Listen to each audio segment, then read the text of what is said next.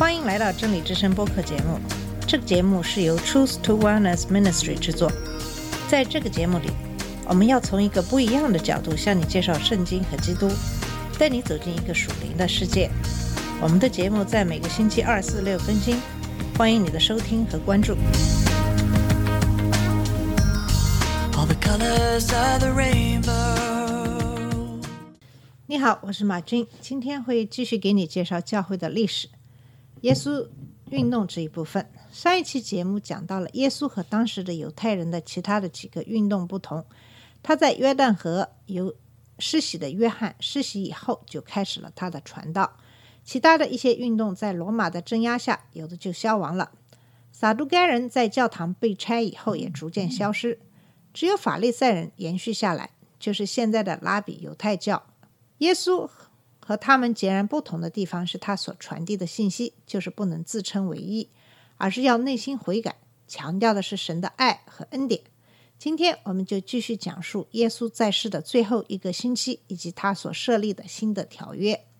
很显然，通过对先知预言的描述，在耶稣最后一个逾越节之前的星期天，耶稣骑着驴子到了耶路撒冷，这就印证了撒加利亚的预言。人们把棕榈叶子和树枝扔在他经过的路上，大声喊着“何萨那”，以耶和华的名义赞美那将要来的人。这可能是唯一的场合，耶稣公开承认他是犹太先知所称的弥撒亚。他显然想挑战耶路撒冷的当权者，决定他们是不是要接受他的王国的条例。这个圣城骚动起来，问这人是谁？第二天，耶稣带着游行的队伍，穿过拥挤狭窄的街道，来到了教堂。在那里，在抗议中，让人们联想到旧约中的预言。他进了神的殿，赶出店里一切做买卖的人，推倒兑换银钱之人的桌子和卖鸽子之人的凳子，对他们说：“经上记着说，我的殿必称为祷告的殿，你们倒使他们成为贼窝了。”这是马太福音二十一章十二到十三节的内容。关于这件事，很快就席卷了耶路撒冷，人们开始涌向教堂，希望能够看一眼耶稣。到处都传着弥赛亚现身和教堂即将被毁的传言。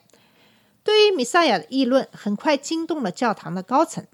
如果这个加利利人再次点燃反对罗马政府的反叛的火种怎么办？但是他们非常犹豫要不要逮捕他，因为害怕会激起暴乱。像耶稣这样的人会给撒都该人造成很大的危险，因为他们有着罗马政权支持的特权阶级的位置。任何提到米撒亚，都会侵蚀人们对已经建立起来的政治秩序的忠诚，对撒都该人和罗马人的关系都会造成危害。他们得出结论，就是这样的人，在他点燃起义的火把之前，必须被晋升。这样的人的起义一定会被罗马人用他们特有的暴行来镇压。如果这样的事情发生了，撒都该人就会失去他们的特权。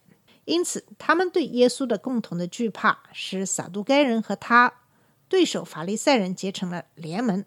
耶稣曾经公开违反了安息日的律法，同时质疑其他律法的有效性。他看上去是在破坏犹太宗教的权威。因为不同的原因，两个不同的团体都认为这个从加利利来的自成一派的先知是一个非常危险的敌人。他们一起得出结论：耶稣必须被审判而致死。教会的权威们发现，他们的机会在于跟随耶稣非常亲近的跟随者。在耶稣的十二个门徒之一出卖耶稣的犹大的帮助下，他们得以在没有引起暴乱的情况下秘密逮捕了耶稣。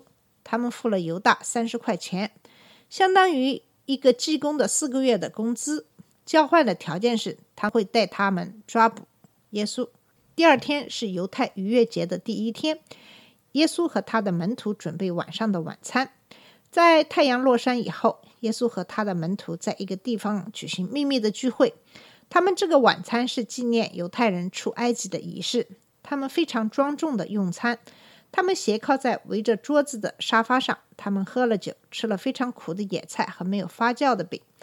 在晚餐的最后，耶稣拿起一块面包，感谢耶和华，然后掰开面包，说：“这是我的身体，为你们舍的，你们也应当如此行，为的是纪念我。”这是路加福音二十二章十九节。同样的，他拿起了杯子，说：“这杯子是用我的血所立的新约，你们每逢喝的时候要如此行，为的是纪念我。”这是哥林多前书十一章二十五节。耶稣这里所说的新约是什么意思呢？来确认一下，这里的背景是从埃及出来后，以色列在西乃山上建国。但是耶稣心中所说的不仅仅是提醒他们这很显然的事情，他用他自己的血来告诉他们新约。他说的话是对先知耶利米曾经许诺的：有一天，当写在石头上的旧约被写在人心里的新约所替代的这个预言的印证。耶利米书三十一章三十三到三十四节说：“耶和华说，那些日子以后，我与以色列家所立的约乃是这样：我要将我的律法放在他们里面，写在他们的心上。我要做他们的神，他们要做我的子民。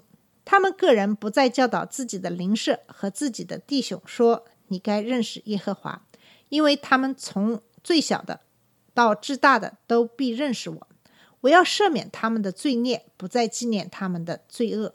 这是耶和华说的。耶稣说，新约的时代已经到来，耶和华的新人可以通过耶稣的流血享受对罪的赦免。在那个时候，他的门徒显然被他的言行感到困惑，但是在大约一个星期之后，他们就会看到新的揭示这一切的最后的时刻。在最后的晚餐之后，耶稣带门徒去了他们熟悉的聚会的地方，就是橄榄山的山脚下，被称为克西马尼的橄榄园。当时的月亮是满月，橄榄园铺上了一层柔和的光。当门徒们睡觉以后，耶稣到旁边伏伏在地祷告，说：“我父啊，倘若可行，求你叫这杯离开我；然而不要照我的意思，只要照你的意思。”这是马太福音二十六章三十九节。当他在祷告里重新确认他对神的承诺，耶稣对他的那些睡觉的门徒说话。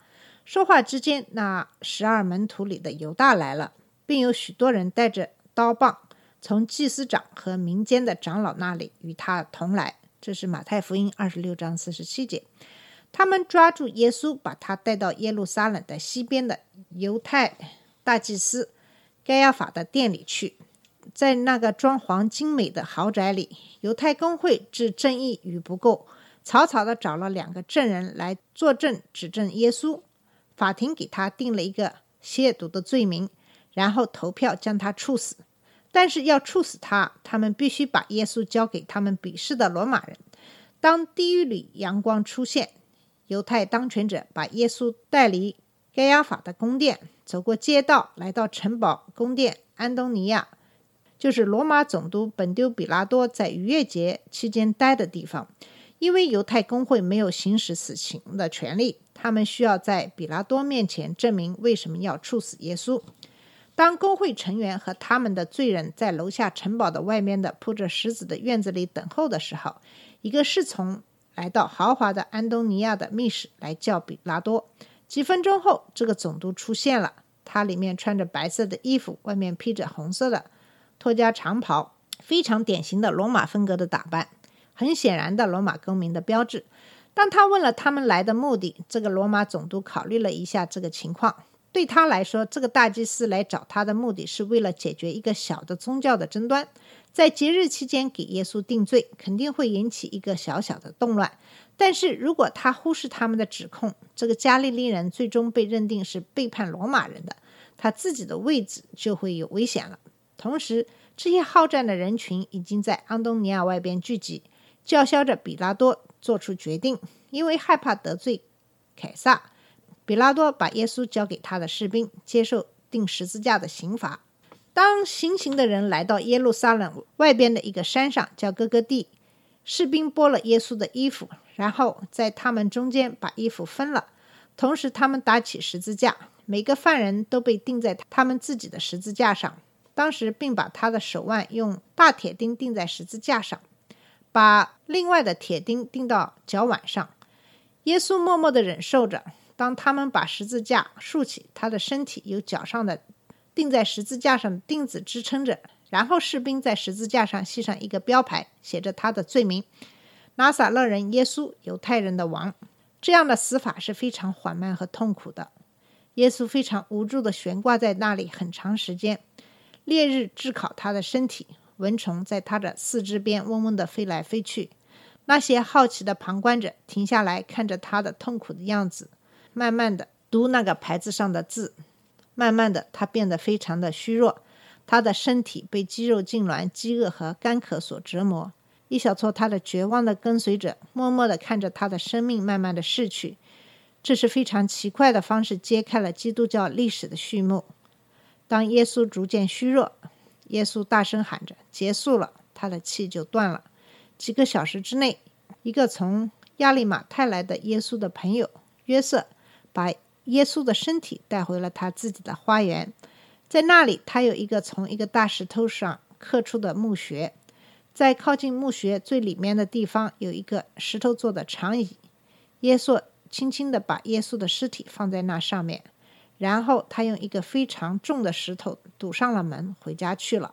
好了，我们今天的节目就到这里，在下个星期我会继续给你介绍教会的历史，有关外邦人的福音。好，谢谢你的收听，我们下次节目再见。这里是真理之声播客节目。真理之声是 Truth to Wellness Ministry 旗下的一个节目，由 Truth to Wellness Ministry 制作和播出。如果你有什么想跟我们分享，请给我们发电子邮件，我们的邮箱地址是 truth to wellness at gmail dot com。